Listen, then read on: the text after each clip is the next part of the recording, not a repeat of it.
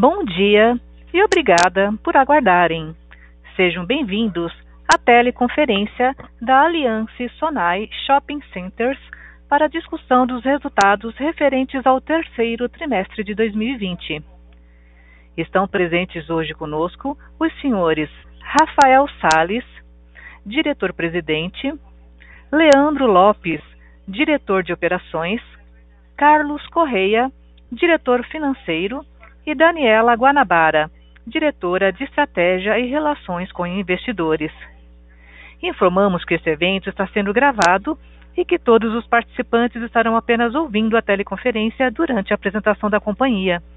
Em seguida, iniciaremos a sessão de perguntas e respostas apenas para analistas e investidores, quando instruções adicionais serão fornecidas. Caso algum dos senhores necessite de assistência durante a conferência, queiram, por favor, solicitar ajuda de um operador, digitando asterisco zero. Este evento também está sendo transmitido simultaneamente pela internet via webcast, podendo ser acessado no endereço ri.aliancesonai.com.br, onde se encontra disponível a respectiva apresentação. O replay desse evento estará disponível logo após seu encerramento, por um período de uma semana. Gostaríamos de informar que perguntas só poderão ser feitas através do telefone. Caso você esteja conectado pelo webcast, sua pergunta deverá ser enviada diretamente para a equipe de RI pelo e-mail ri@aliancesonai.com.br. Antes de prosseguir, gostaríamos de esclarecer que eventuais declarações que possam ser feitas durante essa teleconferência relativas às perspectivas de negócios da companhia, projeções e metas operacionais e financeiras constituem-se em crenças e premissas da diretoria da companhia, bem como em informações atualmente disponíveis. Considerações futuras não são garantias de desempenho. Elas envolvem riscos, incertezas e premissas, pois se referem a eventos futuros e, portanto, dependem de circunstâncias que podem ou não ocorrer. Investidores devem compreender que condições econômicas gerais, condições da indústria e outros fatores operacionais podem afetar o desempenho futuro da companhia e podem conduzir a resultados que diferem materialmente daqueles expressos em tais considerações futuras. Agora gostaríamos de passar a palavra ao Sr. Rafael Sales, que dará início à apresentação. Por favor, Sr. Rafael, pode prosseguir.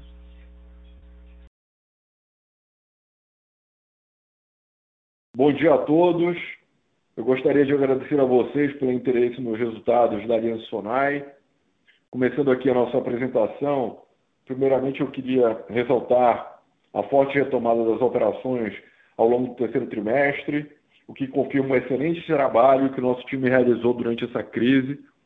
Eu agradeço especialmente o nosso time de operações e dos shoppings, que foram grandes guerreiros em defesa da nossa empresa e dos nossos parceiros lojistas é, foi um ano realmente muito desafiador até aqui e eu acho que esse terceiro trimestre é o início da confirmação de que o esforço de todos valeu a pena e se transformou em resultados muito positivos. Nesse trimestre, nós funcionamos apenas 70% das horas operacionais regulares, né, considerando pré-pandemia, Atualmente, nós já estamos operando mais de 80% das horas. E mês após mês, as vendas nos nossos shoppings é, e os resultados em geral de movimento, dos negócios, dos lojistas, têm apresentado recuperação consistente e gradativa. No trimestre, as vendas totais alcançaram quase 70% do patamar do terceiro trimestre de 2019. E no mês de setembro e outubro, essa comparação já atingiu mais de 80%, quase 90%. É, em outubro, as vendas caíram é, apenas 12% comparado com é, setembro, com outubro do ano de 2019, é, sendo que é importante destacar que as vendas de outubro de 2019 cresceram 12%, tinha sido um dos melhores é, meses do ano passado, né? E então a queda de 12%, que obviamente é uma queda muito alta ainda, é muito menor do que a gente vinha vendo nos últimos meses e é, se compara com um, uma performance muito forte em outubro do ano passado, que também, por coincidência, teve crescimento de 12%. Né? É, alguns dos shoppings importantes nossos, nas regiões norte e, no, norte e nordeste, já vem performando com vendas acima de 2019. É, Maceió, o Parque Belém, o Parangaba e o Shopping Manauara já estão crescendo vendas é, em outubro acima do que foi outubro de 2019. Né? É, e como acho que é um outro ponto importante, como nós destacamos no início da pandemia, o nosso principal objetivo, do ponto de vista da gestão comercial né, do nosso negócio, era reabrir os ativos com alto índice de ocupação, de forma a permitir que os shoppings continuassem entregando né, uma experiência única aos nossos consumidores, que é a nossa grande missão. Certo? Então, essa acho que foi um objetivo muito importante que a gente conseguiu entregar é, de uma forma exemplar. Com, com a maior flexibilização das restrições de funcionamento dos shoppings, essa retomada se refletiu nesse índice de ocupação alto. Né? Nesse último trimestre, a nossa ocupação permaneceu em aproximadamente 95%, uma ocupação que é reflexo da qualidade do nosso portfólio, da importância que as nossas localizações têm para os lojistas e para os nossos clientes, e da forma como nós conduzimos é, o processo de reabertura né, e de engajamento dos lojistas para participarem da reabertura, dando descontos graduais específicos. Né?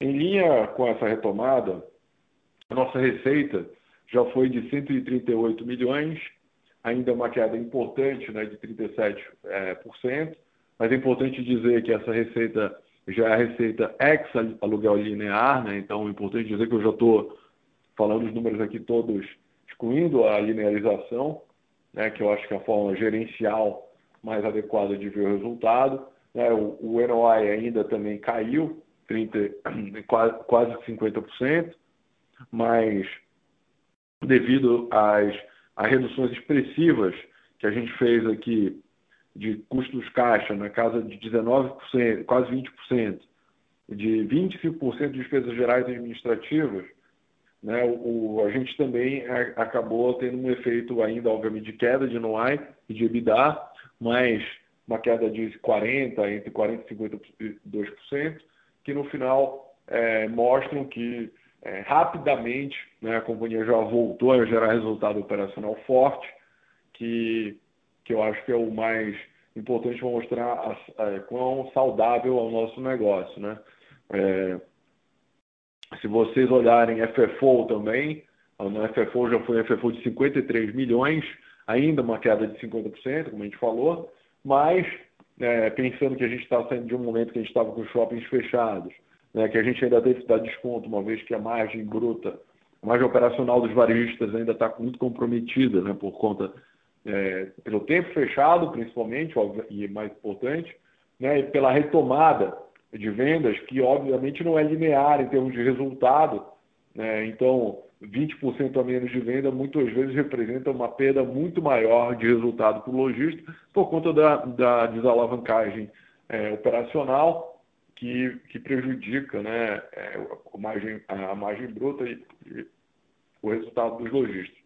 Então, a gente entende que esse efeito, por mais que a gente entenda que é positivo, tendo em vista o que foi o último trimestre, a gente, a gente entende ainda que é um ponto é, que vai ser superado no quarto trimestre, porque é, o resultado já vem retomando, em setembro já foi bem melhor do que os dois primeiros meses do trimestre, e outubro tem sendo, tem sendo bem forte, né, com as vendas, como eu falei, com quedas é, bem menores. Né? Então, eu acho que 53 milhões de FFO e o EBITDA é, na casa de é, linearizado de 108 milhões é, e de 78, é, excluindo o efeito do, da linearização, acho que é um destaque importante né, de quão saudável o negócio foi durante eh, nessa retomada e demonstrando a nossa força eh, de um destino de compras e um, um, uma localização comercial é, importante para os nossos lojistas e para os nossos clientes. Né? Agora, falando um pouco mais detalhes da performance operacional, queria passar para o slide 3, para a gente comentar um pouco da nossa atividade de comercialização. E aqui, vocês podem ver que a taxa de ocupação, como eu mencionei, ficou em quase 95%, uma redução de apenas 40 bips em relação ao segundo trimestre, e um impacto em vacância ainda menor, de menos de um ponto percentual, quando a gente compara com o primeiro trimestre deste ano, né, que teve ainda tinha tido muito pouco impacto da Covid. Esse indicador de ocupação segue confirmando as nossas expectativas e reflete todo o esforço do nosso time comercial e os bons resultados que eles conseguiram é, obter. Outro destaque positivo é o número de contratos assinados no terceiro trimestre. Foram 108 contratos, sendo que o mês de setembro já apresentou um volume próximo da média mensal que a gente tinha de contratos assinados pré-pandemia. Esse dado indica, obviamente, uma demanda crescente por área em nossos shoppings, reforçando a qualidade dos nossos ativos e, e que eles permanecem atrativos, mesmo com essas circunstâncias tão difíceis que a gente viveu agora. Acho que o dado talvez até mais importante do ponto de vista empírico aqui desse momento é que, como, dado que a gente teve pouca vacância né, no período, os novos contratos têm sido assinados com leasing spread positivo, por volta de 3% positivo, né? que mostra que valeu a pena ter concedido descontos para que na retomada a gente tivesse uma ocupação maior e não tentado, digamos, obter o resultado de curto prazo e maximizando né, o relacionamento de longo prazo com o nosso lojista, a melhor, a, a melhor, melhor produto no shopping, por ter um shopping mais bem ocupado, né, e permitindo que a gente pudesse fazer melhores contratos no futuro, né, que acabou sendo até antes do que a gente imaginava, né, com essa retomada de demanda diárias que aconteceu agora esse terceiro trimestre, né, que, eu acho que é um dado bem positivo. A gente tem visto uma, uma tendência até um pouco mais forte agora em outubro, de assinatura de contrato, então tudo caminha é, para um final de ano com ocupação positiva, com ocupação boa.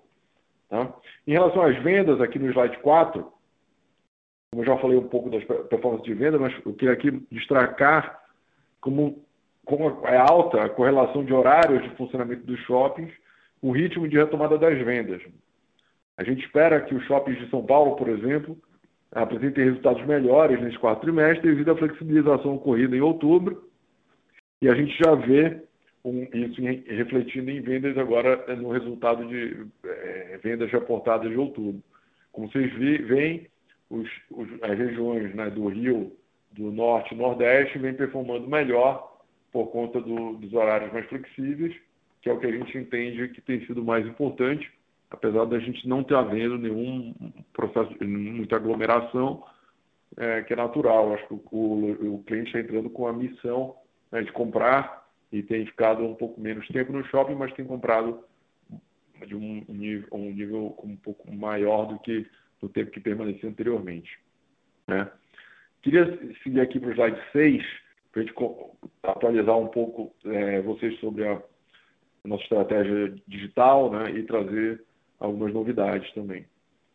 Primeiro, para reforçar o nosso time de digital e omnichannel, nós trouxemos um líder para assumir a diretoria da área. É, estamos numa fase muito importante de acelerar a integração dos lojistas às plataformas digitais da companhia. Uma iniciativa que foi muito bem sucedida nos últimos meses. É, como a gente já comentou antes, né, ao final de setembro, nós temos mais de 4 mil lojistas conectados às nossas plataformas representando mais de 80% da nossa base potencial. Esse engajamento traz uma perspectiva muito positiva e por isso nós estamos direcionando ainda mais recursos é, para a gente continuar crescendo nessa frente digital é, e com, a criação dessa diretoria a gente vai ter cada vez mais poder de execução nessa frente. Este ano ainda a gente ainda vai ter dois importantes lançamentos o shopping digital do Parque Dom Pedro e o shopping da Bahia antes do Natal.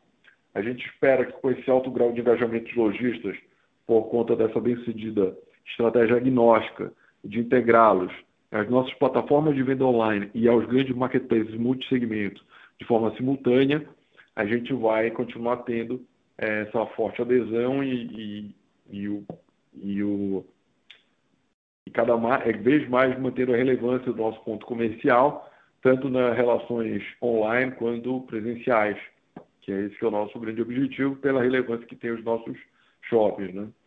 Desde 2018, a maior parte dos. É, eu acho outro ponto importante aqui, mudando de assunto, ainda no digital, desde 2018, a maior parte dos sites dos nossos shoppings já utilizava a estrutura denominada PWA, que é hoje datada em todo o portfólio. Essa tecnologia nos permite ter força de escala por meio de uma plataforma única que funciona como um app, mas que não exige que o usuário faça download nos seus dispositivos e que fique fazendo upgrade, uh, uh, upgrades, updates do software, né, do, do app. Todos os sites dos shoppings do portfólio são atualizados de forma sincronizada. É possível fazer o e-commerce correlacionado com esse é, web app, né?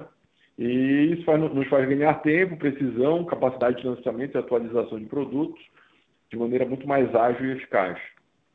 Como vocês sabem, o shopping atua como uma peça essencial na estratégia omnichannel do varejo, e cada vez isso tem ficado mais reforçado né, aqui no Brasil, essa tendência e em outros mercados mais desenvolvidos também, é, e a gente tem visto cada vez mais a força dessa integração online e offline. Para a gente também continuar inovando é, e apresentando tem uma outra novidade aqui para reduzir fricção né, na relação online é, e offline, é, nós desenvolvemos uns hubs de coleta e conveniência que a gente chamou de PEG, né? O PEG é uma marca da Aliança Sonai, foi desenvolvida pelo nosso time digital e omnichannel e pelo nosso time de desenvolvimento né, em conjunto. São instalações estrategicamente posicionadas nos estacionamentos e nas áreas centrais dos shoppings e tem como objetivo organizar e facilitar as diversas modalidades de entrega e coleta de compras realizadas nos diversos canais dos nossos lojistas e dos nossos parceiros, de forma a prover essa melhor experiência para o nosso consumidor, que é o nosso grande objetivo. É, agora eu vou passar a palavra para a Dani, continuar dando detalhes sobre os resultados e volto na sessão de perguntas e respostas. Muito obrigado. Obrigada, Rafael. Bom dia a todos. No slide 8, a inadimplência líquida registrada no terceiro TRI foi de 11,6%. Nesse trimestre, nós observamos um impacto maior consequência de uma recuperação ainda gradual das vendas dos lojistas e da dificuldade que alguns segmentos do varejo tiveram nessa reabertura. Com a gradual normalização do funcionamento de todas as atividades, observamos uma queda expressiva na inadimplência e até mesmo recuperação de pagamentos atrasados ao longo dos últimos meses. A PDD no trimestre foi em linha com o segundo trimestre, porém ainda mais alta quando comparado aos trimestres anteriores, reforçando o provisionamento para fazer frente ao risco de inadimplência futura de aluguel e condomínio, seguindo as melhores práticas contábeis. Seguindo para o slide 9, ao analisarmos o fluxo de caixa da companhia, podemos ver que no acumulado do ano nós tivemos um incremento na posição de caixa de 104 milhões de reais, demonstrando a nossa consistência no gerenciamento de recursos durante o período da crise econômica. Nos primeiros nove meses, a geração de caixa operacional foi de 158 milhões de reais, mais do que suficiente para cobrir as despesas financeiras e amortizações de financiamentos, apesar de ainda extraordinariamente afetada pelas condições adversas em função da pandemia de Covid-19. E no terceiro TRI de 20, a geração operacional de caixa também foi suficiente para arcar com as amortizações de dívidas e pagamentos de juros. A alavancagem da companhia permanece em um nível baixo, de 1,3 vezes dívida líquida EBITDA, ratificando que o balanço da Aliança Sonai é o mais forte da indústria de shoppings do Brasil. No slide 11, vamos falar um pouco sobre um dos pilares oficiais da Aliança Sonai, a sustentabilidade e as práticas da companhia que já refletem esse valor. Um dos destaques da companhia é o alto percentual de igualdade de gênero em posições de liderança, 43% do sexo feminino e 57% do sexo masculino. Esse número fica bem acima da média do varejo, de 24% do sexo feminino e 76% do sexo masculino, conforme pesquisa realizada pela empresa de consultoria Corn Ferry. Trazendo um pouco dos resultados do relatório de sustentabilidade de 2019, com foco na gestão de resíduos sólidos, nós atingimos uma taxa de reciclagem de 31%, além de contarmos com diversas campanhas permanentes em nossos shoppings. nós prezamos pelo uso eficiente de recursos naturais, como energia, água e gás, e os shoppings utilizam fontes alternativas, bem como praticam reciclagem e reuso. No aspecto social, nós direcionamos nossos investimentos para cultura e esporte, educação e meio ambiente, tendo um empreendedorismo como tema transversal e com o objetivo de transformar a realidade das comunidades onde atuamos. Nós realizamos diversas campanhas de doação por todo o Brasil, apoiando diversos projetos sociais e também atuamos como patrocinadores, como por exemplo do Instituto Reação. Reforçando o novo pilar da companhia sobre as práticas de governança corporativa, o Comitê de Ética e Governança da Aliança Sonai passou a ser denominado Comitê de Ética e ISD. Seguindo para o slide 13, no segundo trimestre de 2020, nós apresentamos o potencial construtivo de 4,4 milhões de metros quadrados para a Aliança Sonai. Nesse terceiro TRI, trazemos um pouco mais de detalhes sobre esse número. Atualmente, dos 4,4 milhões, 2 milhões estão destinados a multiuso, 1,6 a potencial futuro, com master plans ainda em desenvolvimento, e cerca de 550 mil atribuídos à expansão dos ativos. E o total do potencial apresenta distribuição geográfica bastante equilibrada. 25% corresponde ao estado de São Paulo, 19% ao estado do Rio de Janeiro, 17% às regiões Norte e Nordeste e 39% a outras regiões em que a companhia possui ativos. Passando para o slide 15, vamos falar sobre a parceria que anunciamos recentemente com a plataforma de crédito Capitais. Com essa parceria, nós estamos viabilizando créditos exclusivos aos lojistas do Grupo Aliança Sonai, sendo nosso objetivo ajudar os pequenos e médios lojistas a terem acesso a crédito mais barato e por meio de um processo mais simples e digital. Esses créditos serão até 24 meses e as garantias serão um percentual da venda futura, o que trará uma flexibilidade ao lojista, pois não vai precisar arcar com uma parcela fixa mensal. E as taxas de juros serão a partir de 1,5% ao mês, ou seja, abaixo das taxas praticadas atualmente no mercado. Outro diferencial é o processo de contratação, que é feito todo através de meios digitais, desde a proposta até a assinatura, passando pelo envio da documentação e análise. Os lojistas poderão ainda acompanhar o desempenho de seus créditos na plataforma. E nesse processo não há emissão de boletos ou necessidade de pagamentos em datas específicas, já que os recursos são retidos direto das maquininhas dos cartões. A plataforma está disponibilizando até 100 milhões de reais para a concessão desses créditos e estará disponível a partir do mês de novembro. Seguindo agora para o slide 17, falamos um pouco do programa vigente de recompra de ações. Até o final do terceiro TRI de 2020, já havíamos recomprado 1,3 milhões de ações da Aliança Sonai, cerca de 0,5% do total do capital da companhia. O programa atual nos permite recomprar até 5,3 milhões de ações, o que corresponde a 2% do capital, e a data limite do programa é de 24 de junho de 2021. Nós continuamos avaliando as, op as oportunidades de recompra. Obrigado a todos. Vamos abrir agora para as perguntas e respostas. Iniciaremos agora a sessão de perguntas e respostas apenas para investidores e analistas. Caso haja alguma pergunta, por favor digitem asterisco 1. Se a sua pergunta for respondida, você pode sair da fila digitando asterisco 2. Nossa primeira pergunta vem de Alex Ferraz, do Itaú BBA. É, bom dia, Dani, Rafa, obrigado aqui pela apresentação. Eu tenho duas perguntas. A primeira que é, é referente à performance dos ativos do Norte e Nordeste, né? acho que vocês mostraram com bastante detalhe no release evolução de vendas mês a mês. Queria saber se em outubro vocês já sentiram uma diferença aí vindo da, da, da diminuição da parcela do auxílio emergencial nessas praças, né? se, se já dá para sentir algum impacto ou de fato continua indo muito bem a evolução de vendas.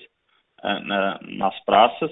E a segunda pergunta que eu tenho aqui é, é agora fazendo um gancho com o que o Rafa falou de, de leasing spread, né? Se vocês pudessem dar um pouquinho mais de cor assim nesse turnover, de fato, quem é que está com, com, apetite aqui por esses novos passos? É, algum tenant que já estava mais capitalizado, tem lojas e está querendo se aproveitar agora que, que vai ter um turnover, ou de fato aqui é, é um pouco de empreendedorismo, são, são são, são, são, novos tenants aqui, satélites que estão migrando aqui para os shoppings. É, eu queria entender um pouquinho melhor quem que é esse tenant e, e esse fator do, do leasing spread positivo aqui, como é que vocês estão enxergando.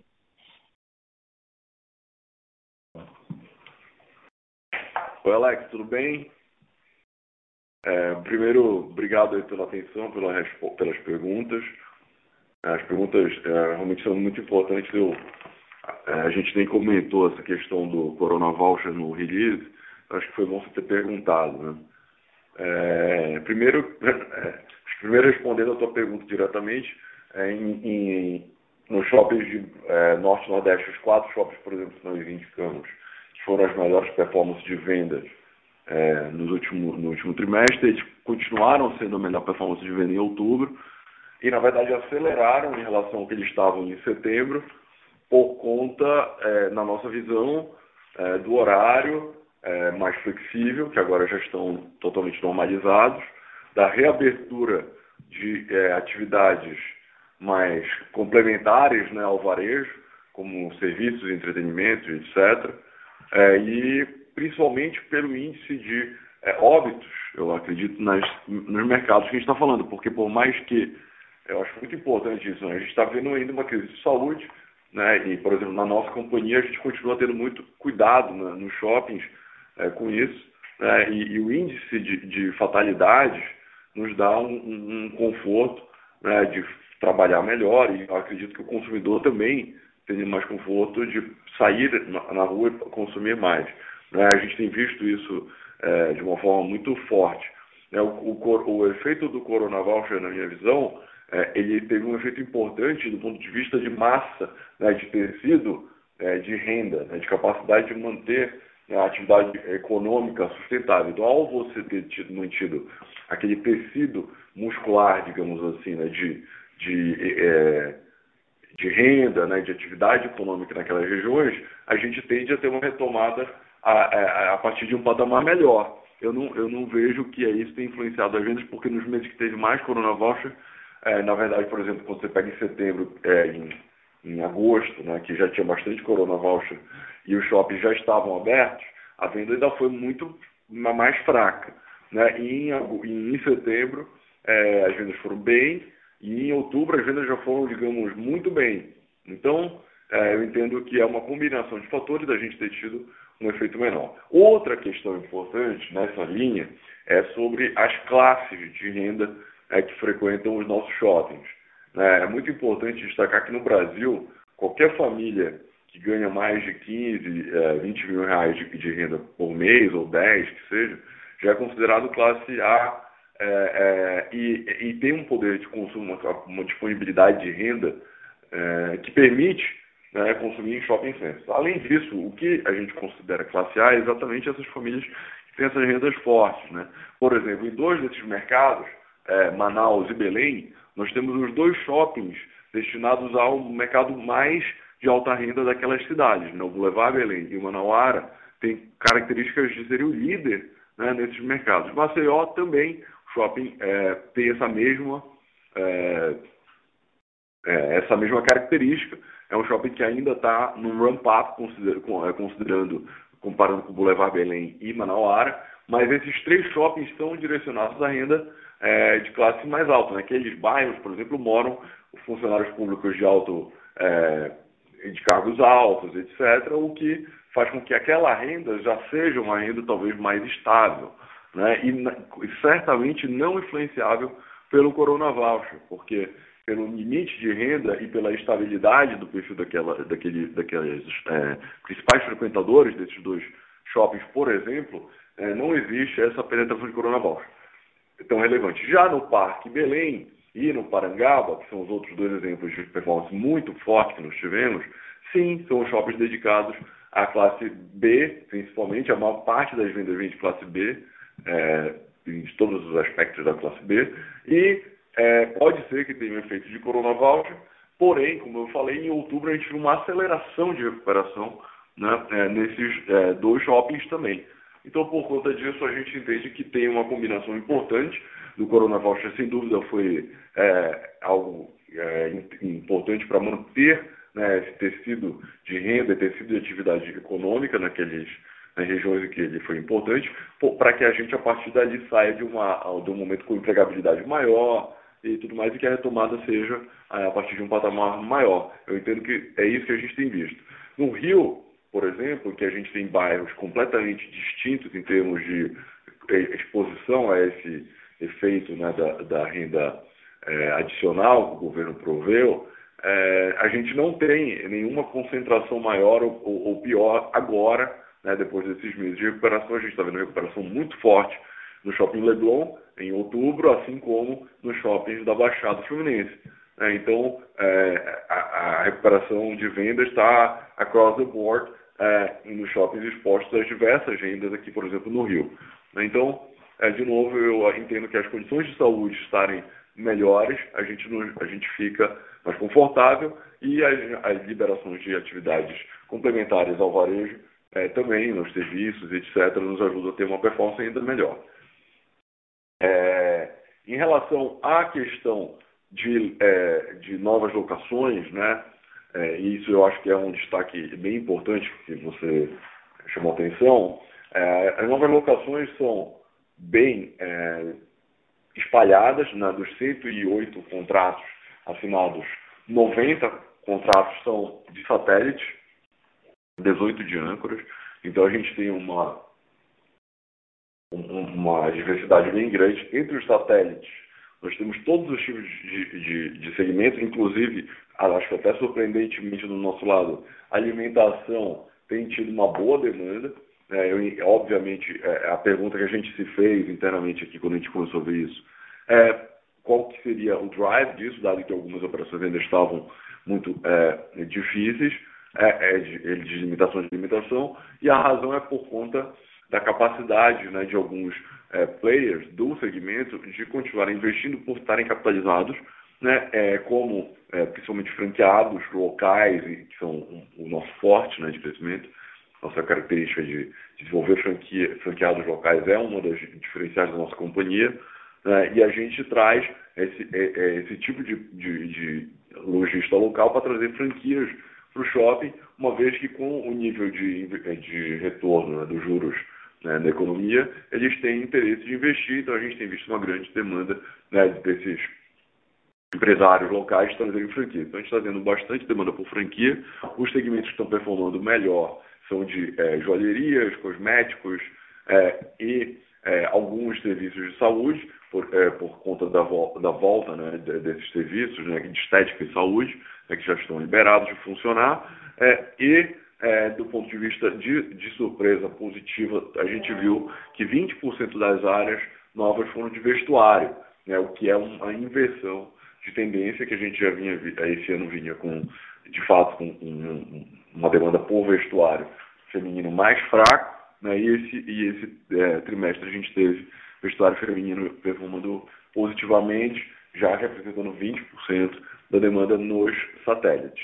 Tá? Então, acho que é, de forma geral, isso que eu podia dizer. É, só que eu só farei um ponto aqui. Não é turnover, porque como a gente praticamente teve um, um, uma vacância é, muito pequena, né, é, um, um turnover praticamente muito baixo, o que a gente fez foi ocupar áreas que já vinham sendo eventualmente objetos de negociação para substituição, né, e é, e troca de, eventualmente, bandeiras de marcas, de vestuário, mais, ou áreas novas, ou áreas que estavam aguardando para serem comercializadas e que foram comercializadas. Então, por isso que a gente não teve um impacto, por exemplo, em preço, né, que eu acho que é outro benefício importante. A gente teve aluguéis reais, né, de, de, nesse momento, spread, a leasing spread de 3% né, na nossa, é, nessa média dos contratos assinados, o que nos dá esse, esse conforto também de que o, o, a, a, nossa estratégia como um todo de reabertura, de engajamento de clientes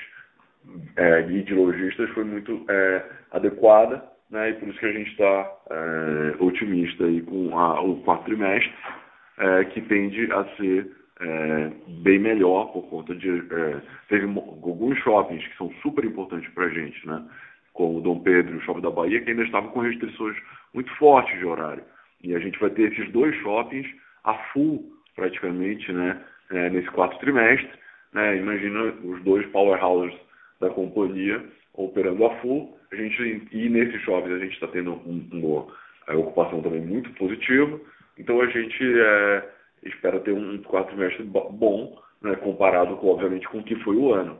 né, aquém do que a gente esperava no início do ano, mas bom e uma clara recuperação é, a partir dessa base mais forte do terceiro tri. Tá ótimo, Rafa. Muito obrigado pela resposta bem completa aqui.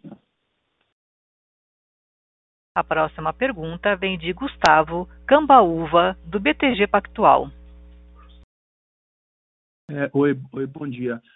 Eu queria perguntar aqui um pouco da, do que, que vocês estão vendo para frente de, de vacância, né? É, é, vocês fizeram um esforço aí grande durante a pandemia de, de dar os descontos e, e conseguiram é, segurar a vacância sem crescer tanto. É, o Rafael comentou bastante de, de, de, atração de novos lojistas, etc. A minha dúvida é mais assim, se, se do lado de saída né, de, de lojista, vocês, quando olham o portfólio atual, é, vocês veem algum, algum risco aí maior, eventualmente até no, no início do ano que vem, passando, é, passando agora o, o quarto TRI, é, se tem muito lojista aí que eventualmente poderia, poderia sair e como que vocês estão talvez é, é, é, trabalhando isso? Vocês ainda estão, vamos dizer assim, fazendo um esforço de, de segurar com, com muito desconto ou se de fato vai ter que fazer uma uma troca muito alta aí no, no início do ano que vem? Enfim, como que vocês estão vendo um pouco desse lado? Obrigado.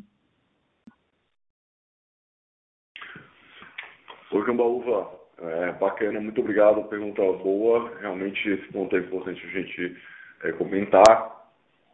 É, claramente, os nossos esforços, você falou, de desconto, não só de desconto, né, mas de suporte de marketing digital, né, que permitiu o engajamento dos lojistas. Hoje tem 4 mil lojistas engajados no digital, praticamente é, 90%, do, 80% da nossa base de satélite engajado no nosso digital foi muito importante para a gente também ter né, é uma vacância menor, dado que eles continuaram fazendo negócio de uma forma é, é, é, positiva né, nesse, nesse momento. Né, e conseguiram não crescer, obviamente, nem manter suas vendas, porém manterem a relevância do, do, do seus, das suas lojas. É, então, é, como agora a gente está vendo vendas muito fortes, né, comparado com o que a gente está vendo em alguns shoppings da, da, da, da vizinhança dos nossos shoppings e, e, ocupação muito melhor do que alguns concorrentes, a gente está confortável de, de, de projetar que a nossa vacância não vai ser um problema como já era o nosso objetivo inicial né, uma vez que a gente tem um produto muito atualizado, muito é, ocupado, né, então quando o cliente chega, ele tem, continua tendo a experiência é, adequada, completa, né, de, de, de, solução dos seus, dos das suas necessidades, é, dos seus objetivos, e com isso a gente tem visto o tráfego melhorando, é, o consumo melhorando, as vendas mais fortes. As vendas mais fortes fazem com que a gente tenha convicção de que é, o pior já passou, né? a gente já não está dando o mesmo nível de descontos, os descontos foram caindo ao longo do trimestre, né? então a gente chegou agora em outubro com um nível de desconto é, muito menor do que estava em agosto, por exemplo, e novembro já vai ser bem menor do que foi em outubro, é, e a gente espera, na, é, e a gente está trabalhando, na verdade, com é, praticamente saindo com muito, quase nada de desconto do início do mês já por conta dessa ocupação forte e das atividades já estarem se recuperando. Então a gente não, não espera ter que dar descontos adicionais para manter a ocupação mais. A gente já vê uma queda expressiva de descontos com recuperação de receita a partir de outubro, é, combinado com uma venda melhor e com a ocupação melhor. Então com isso, o primeiro TRI normalmente de todos os anos, né, sazonalmente, é o momento em que tem maior número de saídas de lojistas, é, como a gente não espera saídas relevantes agora no quarto trimestre, que é um, quando não acontece, né, saídas relevantes, exceto, obviamente, por uma ou outra área maior, que eventualmente uma negociação mais longa, específica, que aí é, acho que nem, vale, nem, nem entraria, digamos, nessa avaliação, qualquer âncora de maior porte, qualquer supermercado que tenha sido substituído, alguma coisa desse tipo, não, não impacta, né? Mas do ponto de vista de, principalmente de satélites, a gente não está vendo, na verdade a gente está vendo o oposto, a gente está vendo mais é, demanda do que as áreas que estão hoje, é, digamos, do que está sendo disponível, principalmente se a gente for olhar praças de alimentação, que a gente está vendo que a vacância foi muito pequena. É, então, é, de fato, a gente não espera uma piora, na verdade a gente espera uma melhora dos números é, em relação aos últimos trimestres, porém, principalmente é, no primeiro trimestre é muito mais difícil de prever, uma, mas como a gente vai entrar bem, com ocupação alta, é, não vejo necessidade de fazer descontos, é, mas, na verdade, o contrário, a gente já tirou grande parte dos descontos e quatro trimestres deve muito mais limpo, ano que vem é, a gente espera não falar mais de corona, de corona é, infect aqui por conta do funcionamento normal dos shoppings. Tá ótimo. É, obrigado. Bom dia. Valeu. A próxima pergunta é de Nicole Inui, do Bank of America. Bom dia, obrigada pelo, pelo call. Ah, eu tenho uma pergunta sobre a área de serviços, então, fazendo gestão ah, para shoppings de, de terceiros. É, é, que vocês, quais os seus planos em termos de área? Porque imagina, tem um lado que tem vários shoppings que está com problemas, está com dificuldade de negociar descontos, de trazer o, o, a despesas, a, tipo condomínio para baixo, fazer essa gestão disso. Ou, então, imagina, tem vários que estão tá procurando ajuda. Ah, essa é uma área que você acha que vale a pena crescer, de, de colocar mais shoppings sobre sua gestão ou, não sei, o oposto, ou, ou diminuir um pouquinho, ah, não sei, dado um, um, um, risco um pouquinho mais, mais elevado, dado a, a situação. E, e, a segunda pergunta, você pode falar um pouquinho sobre planos de expansão, são, são todos parados ou, ou vai voltar alguns ah, ano que vem? É isso, obrigada. Olá, Nicole, tudo bem? Obrigado pela pergunta. É, sobre o business de administração de terceiros, esse é um business que está na companhia há muitos anos, né? um business muito rentável, muito importante, é, e que, na verdade, só nos ajudou a fortalecer o nosso negócio. Muitos das melhores shoppings que nós temos hoje no portfólio começaram é, como business de terceiros, né? como o Shopping Bangu, que é um dos, dos shoppings de melhor performance é, que vi, talvez do Rio, não, certamente do Rio, é, e, e, outros tantos shoppings que nós desenvolvemos para terceiros e que posteriormente nós compramos participação e tudo mais. Além disso, a nossa estratégia, é, a gente, já, a gente vem saindo de alguns shoppings ao longo dos anos, é natural. A gente, o, o nosso objetivo é estar em administrar shoppings para terceiros que façam sentido comercial, que sejam relevantes comercialmente né, em alguns mercados, que a gente possa entrar e que não tenham competição com os nossos ativos, né, que possam ser shoppings que no futuro uhum. sejam interessantes para o nosso é, é, portfólio, né, de, tanto para aquisição quanto para a gestão comercial. É, então é dessa forma que a gente encara. Naturalmente, se a gente percebe que o shopping deixa de ter essas características, é natural que a gente, aos poucos, vá é, se é, deixe né, de administrar um ou outro, mas possa agregar outros que tenham essa característica ou de serem bons potenciais investimentos no futuro, ou de ser shoppings muito é, importantes comercialmente em determinada região, porém nas quais a gente não tem convicção de ter um investimento grande. Por exemplo, só para te dar um exemplo, se a cidade é uma cidade que hoje tem um, um shopping muito importante e dominante que a gente administra, porém é uma cidade que existe um risco grande de competição, né, de, de, muita disponibilidade de área e é, em, em, terrenos bem localizados e, e, com potencial de competição de varejo, a gente pode não querer ter o shopping naquele momento e aguardar e ser uma boa administrar um shopping naquele mercado, até para conhecê-lo melhor. Isso acontece em diversas cidades, por exemplo, no interior de São Paulo, no interior do Rio Grande do Sul, é, que a gente já teve shoppings hoje, ou que a gente administrou no passado e passaram a ser nossos shoppings é, próprios.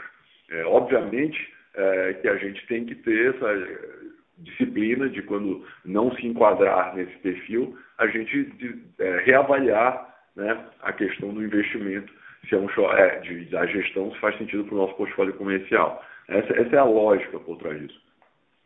E do ponto de vista de expansão, né, e by the way, esse ano é, a, a relação com os shoppings de terceiro tem sido muito positiva eles adotaram a mesma estratégia uhum. que nós adotamos na, na, redução de aluguéis e agora na retomada, e fez com que a ocupação deles também esteja muito boa é, no relativo em relação ao que eles tinham antes e em relação à, à concorrência nos mercados diretos.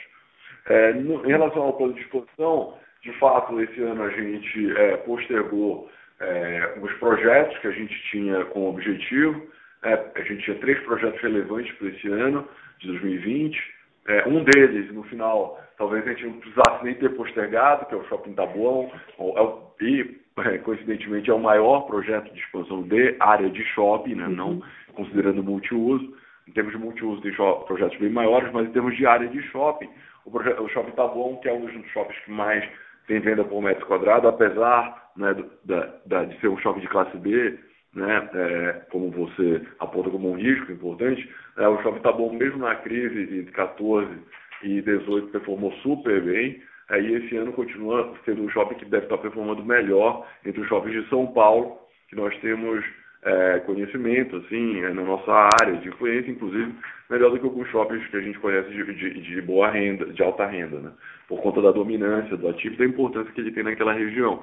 É, a mesma coisa acontece no, no, no é, a gente está vendo nessa expansão. A demanda comercial por esse shopping é tão grande que a gente provavelmente vai lançar essa expansão já no início do ano que vem, é, independentemente, digamos, dessa é, normalização total da questão do corona, porque o projeto é um projeto grande, de longo prazo, leva mais de um ano para ficar pronto, é, e a demanda é muito alta, a gente está com ocupação total no shopping, é até difícil fazer mudanças de, de, de lojistas, então agora é um momento importante para a gente lançar junto com ele. Também tem um multiuso muito bacana e a gente teve aprovação para tudo né, de uma vez. Na parte de, alta, de alto padrão, a gente tem expansões potenciais né, no Dom Pedro, com uma área agora bem bacana de fazenda é, urbana, que a gente já começou a obra. Essa fazenda urbana, é, que é o Big Green, vai trazer é, na, nessa área, o shopping Dom Pedro, na verdade, é, uma, é todas as rendas, né? Nessa região, digamos, é um, um perfil mais destinado à alta renda, que é esse lado do shopping.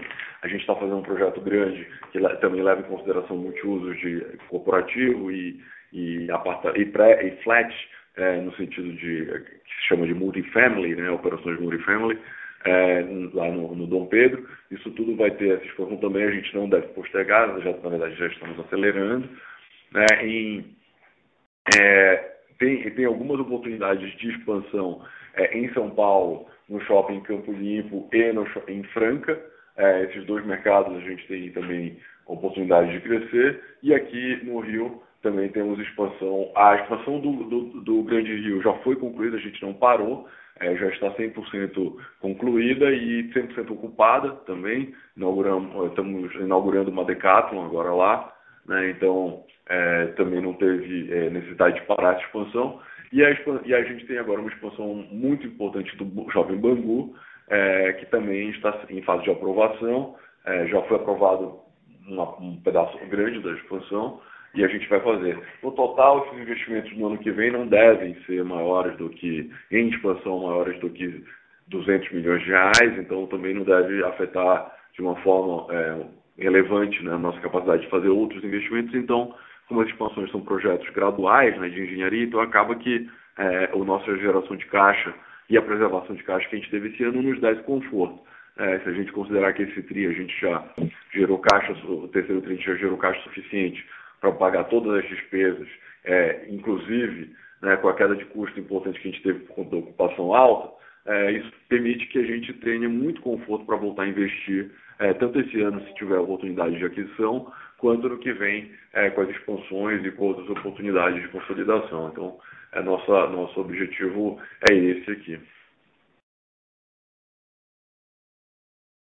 Ótimo, obrigada. Ah, obrigado. A próxima pergunta é de Thaís Alonso, do Citibank. Bom dia, parabéns pelo resultado. Eu queria perguntar sobre a linha de endividamento, que ele se manteve estável, o custo de dívida também, mas as despesas financeiras cresceram comparando com o trimestre passado. Você podia explicar um pouquinho o que, causou esse efeito? E a segunda pergunta é com relação à carteira de clientes existe espaço para algum upside provindo de recuperação dos clientes que vocês, é, que vocês colocaram no faturamento? E como que estão sendo tratados os clientes que estão inadimplentes com condomínio? Obrigada.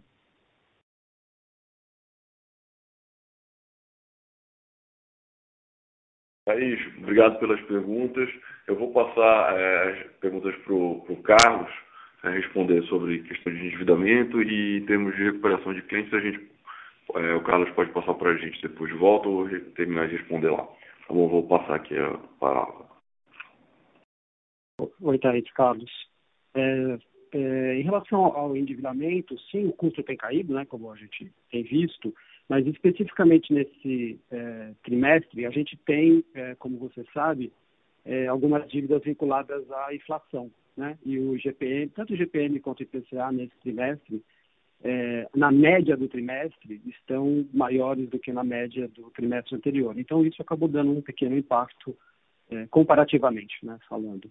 Ainda que o custo de, é, médio de dívida tenha caído e está caindo, é, no trimestre é, acaba tendo uma variação, e nesse caso especificamente desse trimestre, por conta de uma maior média de inflação na, nas dívidas vinculadas à inflação. Tá?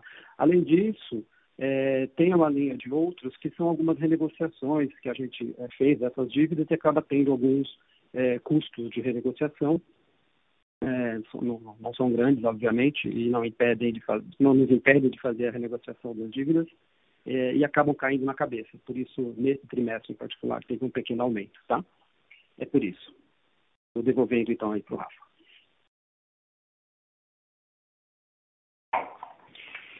Em termos de, de, clientes, eu vou pedir para o Leandro comentar um pouco geral, de uma forma geral, é, como é que está o relacionamento com os clientes, para todo mundo ter uma visão mais ampla, e aí falar um pouco sobre essa questão da recuperação, que na verdade já está bem positiva, mas acho que vale a pena aproveitar e a gente tem alguns minutos aí para ele dessa visão geral.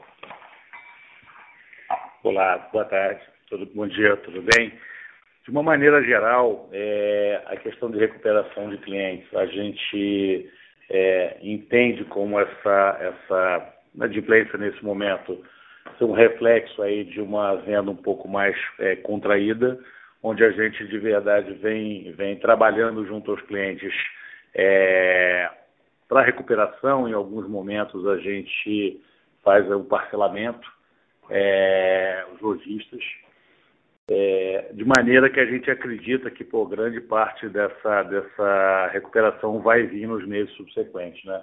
Alguns casos específicos onde a venda é, de fato foi mais afetada, como alguns segmentos, como viagens, malas é, e outros, é, de fato a gente já fez aqui uma negociação para receber nos meses futuros, ou seja, grande parte é, a gente já tem aí perspectiva de receber nos próximos meses, assim como a gente fez e foi noticiado aí para todo mundo, março, por exemplo, teve um parcelamento. Então a gente acredita que nesses meses agora de novembro, dezembro, com a venda recuperando, a gente vai trabalhar em grande parte de, de recuperação aí é, dessa receita dos lojistas. É, eu acho que é importante, Thaís, complementar aqui que foi algo bom né, no final a gente ter dado esse prazo, porque apesar de ter aumentado o provisionamento, até por conta da nossa, do nosso política de provisionamento que a gente não mudou, né, então é natural que aumente o provisionamento, e a gente acha bom é, que o provisionamento aumente, o provisionamento aumente, faz, não tem, não tem um, um, um não é negativo, né? Na verdade, a gente fica com mais é, conforto de que os resultados estão refletindo é, eventualmente um, um, recebimento menor por um tempo. Né? E caso haja recuperação, o provisionamento vai ser afetado do, do lado positivo. Então, é por isso que a gente é, ficou confortável com a de provisão, porque a gente não vê razão para não para deixar de ter é, o provisionamento aumentando, por mais que a gente tenha a perspectiva de recebimento. Né? Então, é, hoje, de fato, a gente tem recebido e revertido algumas questões e espera esse efeito maior nos próximos trimestres. Muito obrigado.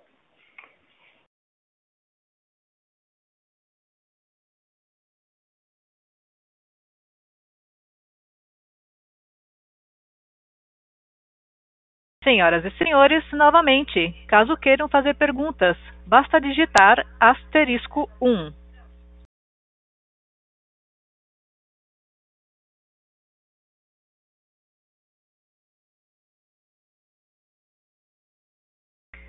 Não havendo mais perguntas, gostaria de passar a palavra ao senhor Rafael Sales para as considerações finais.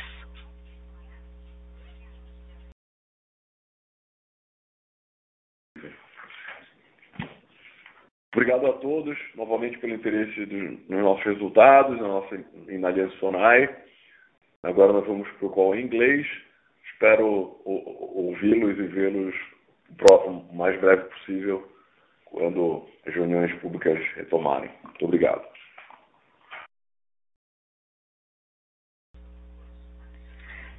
A teleconferência dos resultados do terceiro trimestre de 2020 da Aliança Sonai está encerrada. Agradecemos a participação de todos. Tenham um bom dia.